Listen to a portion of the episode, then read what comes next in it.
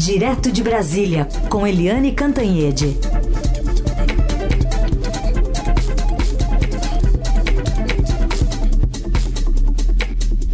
Oi, Eliane, bom dia. Bom dia, Carolina, Heisen, ouvintes.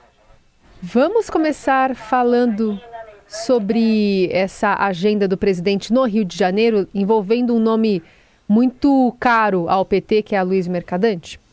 É, é, o presidente Luiz Inácio Lula da Silva começa hoje uma rodada de viagens é, pelo Brasil inteiro. Isso abre uma nova fase no governo dele, por quê? porque janeiro foi muito pesado, né? Janeiro teve tentativa de golpe, teve queda do comandante do exército, é, milhares de presos, enfim, janeiro foi um mês muito atípico né, um mês muito voltado para a, a pauta da democracia. O presidente Lula se reuniu com os governadores, é, teve reuniões, foi a pé até o Supremo Tribunal Federal, participou das posses, enfim. Janeiro foi um mês muito é, atípico, muito tumultuado. E o presidente Lula, agora em fevereiro, ele começa, inaugura uma nova etapa, que é a etapa das viagens pelos estados para inaugurar uh, obras. Né? Ele encomendou para a equipe dele uma relação das obras que estão em andamento, que estão para serem eh, inauguradas nas várias áreas, saúde, educação, etc., e quer ir pessoalmente para essas inaugurações. Isso aí está repetindo, de certa forma, a estratégia do ex-presidente Bolsonaro, que era viajar ao país, era estar permanentemente em campanha. Né, mantendo mobilizados os governadores e os prefeitos. Aliás, o presidente Lula já anunciou que em março terá uma baita reunião com os prefeitos brasileiros. São cinco mil e tantos prefeitos. Não sei como é que vai ser essa reunião, mas ele está prevendo aí, é, não sei se vai reunir em blocos de acordo com as regiões, mas ele vai fazer reuniões com os prefeitos também. As próximas viagens, hoje é Rio de Janeiro, Carolina já detalhou bem, as próximas viagens serão a Sergipe e Bahia é, no Nordeste, no Nordeste que é sempre tão fiel ao Lula, fiel ao PT. E no Rio de Janeiro hoje ele terá também aí a inauguração de um novo tempo no BNS, porque será a posse de Aloysio Mercadante. Aloysio Mercadante, ex-deputado e senador do PT, foi ministro de três pastas diferentes no governo Dilma Rousseff, foi assessor econômica do Lula muitos anos antes até do Lula assumir a primeira vez a presidência da República em 2002 e o é, volta a fazer aquela estratégia do Lula de reaproximação do Brasil com os países vizinhos.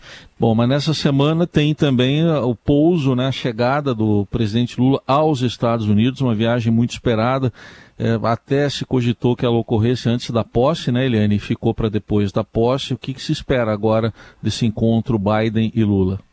É um encontro, por óbvio, importantíssimo, né? Porque, uh, afinal das contas, os Estados Unidos estão tendo muitos problemas. Muita gente acha que os Estados Unidos estão numa rota descendente de importância mundial que está perdendo espaço para a China e que a China, em algum momento, não tão distante assim, vai ultrapassar os Estados Unidos como a maior potência econômica do mundo. Mas, até lá, os Estados Unidos continuam sendo a potência número um. Né, é, a maior economia, a maior potência nuclear, a maior potência bélica, e é aqui aqui no nosso continente das Américas.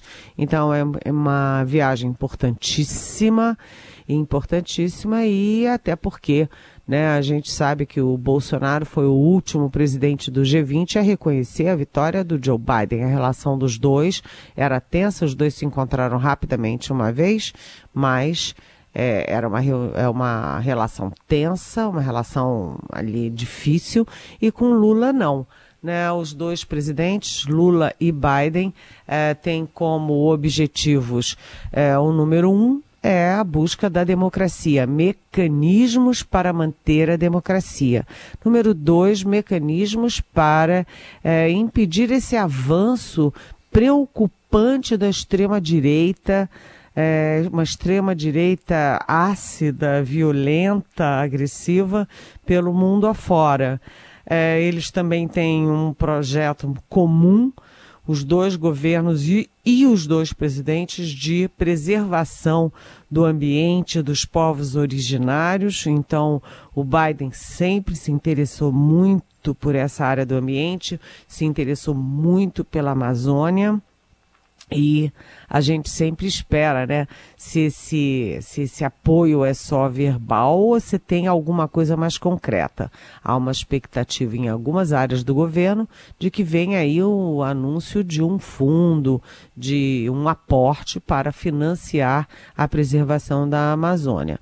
Além disso, tem a relação bilateral comercial, até porque para os Estados Unidos o Brasil é muito importante para evitar a investida da China na América do Sul e nas Américas, né? Então é, é outra área muito importante, a área comercial, e há também é, é, assuntos, temas, pautas que são estratégicas. E aí entra as, os programas de cooperação do Brasil é, Estados Unidos na área de defesa, troca inclusive de é, treinamento de brasileiros lá, de vinda de oficiais para cá. Isso aí é muito anterior ao Bolsonaro, mas se aprofundou no governo Bolsonaro.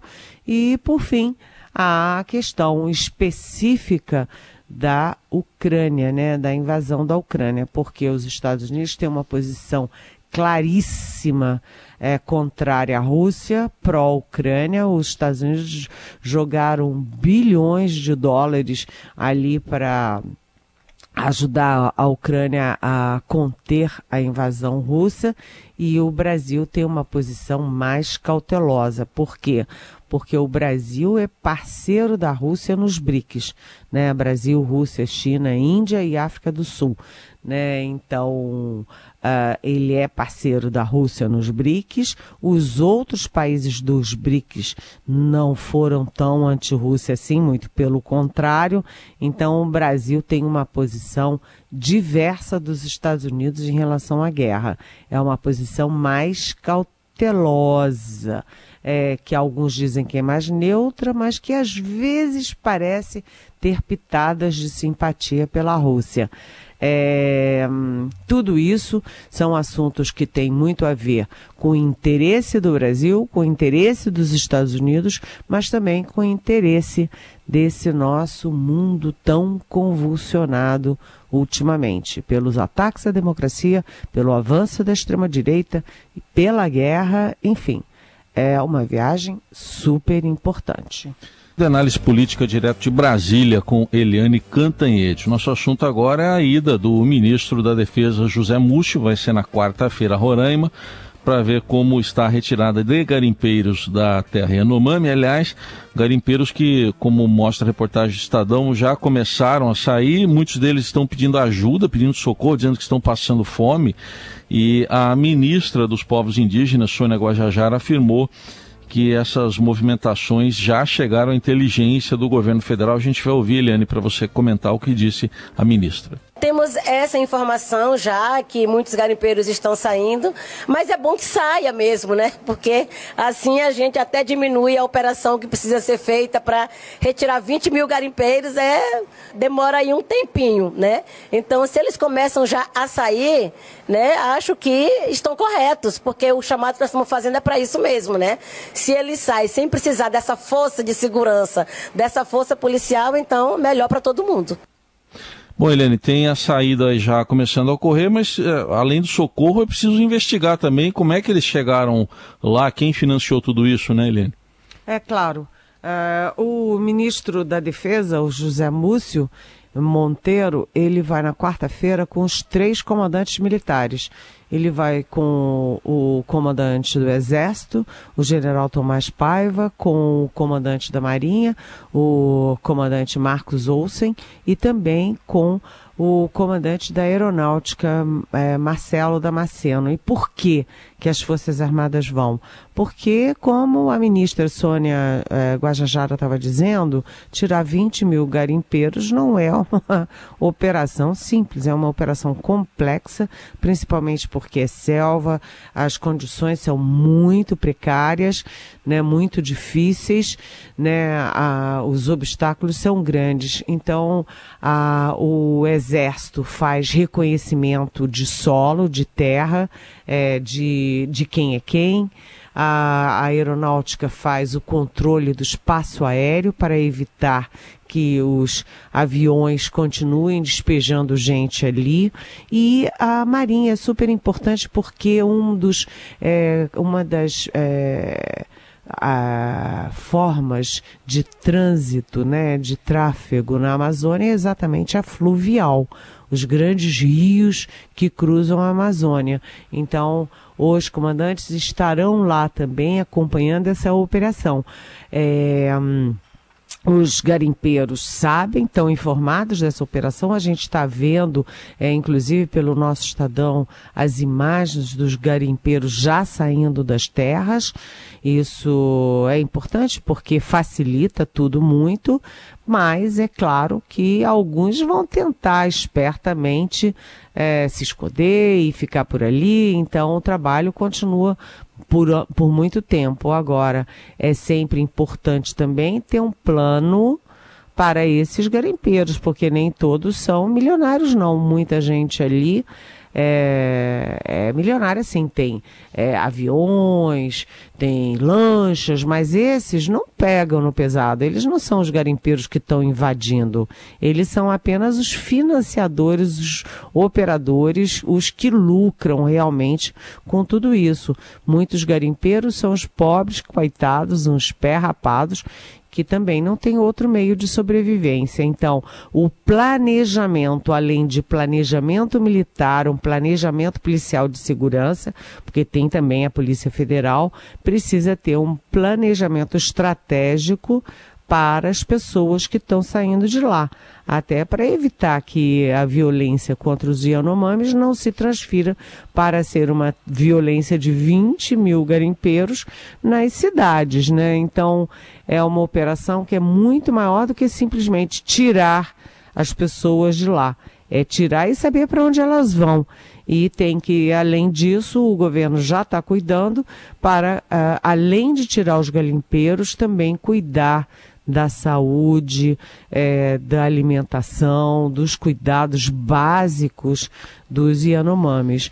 Ontem mesmo morreu mais um índiozinho que chegou à capital de Roraima muito fraco, muito debilitado e não resistiu né? É uma dor no coração da gente, mas é uma história horrorosa essa história dos Yanomamis, mas ela tem um grau de complexidade muito maior do que simplesmente tirar os garimpeiros. Essa é apenas uma etapa e aí o ministro vai lá com os três comandantes, cada um assumindo a sua parte nessa história e a gente vai querer também saber o relato deles e o que vem depois pela frente, né, hum. gente? Eliane, hoje a reportagem de, de capa do Estadão traz a informação de que a Comissão de Ética Pública está deixando alguns ex-ministros do governo Bolsonaro livres para atuar na iniciativa privada. Inicia... Aliás, é, na iniciativa privada, a gente sabe que isso também já é uma prática né, de, de pessoas que assumem é, oposições estratégicas dentro de empresas privadas, e aí quando deixam de assumir, saem dessa empresa, eles têm que ficar no período de quarentena, até para manter sigilo em relação às informações que tinham em mãos. E, e parece que a comissão está deixando bastante é, é, esses, esses ex-integrantes né, do governo Bolsonaro à vontade para fazer algumas coisas. É, a comissão de ética pública ela é feita exatamente para cuidar da ética pública. E um dos preceitos da ética é que quando você trabalha dentro de um governo e você tem informações privilegiadas de governo e de Estado, você não pode sair num dia e no dia seguinte já está em, trabalhando em companhias que têm negócios com o governo, que têm interesses do governo, que têm conexões internacionais. Você não pode sair de uma coisa para outra no estalar de dedos. É por isso que uma das medidas que foi criada no governo Fernando Henrique Cardoso há décadas atrás foi essa. Quando um funcionário detém informações relevantes, ou seja, todos os ministros detêm informações relevantes, por exemplo, mas não só eles, também os presidentes de fundações e autarquias, etc., é, eles têm que, antes de começar um novo emprego, eles têm que fazer uma quarentena de pelo menos seis meses.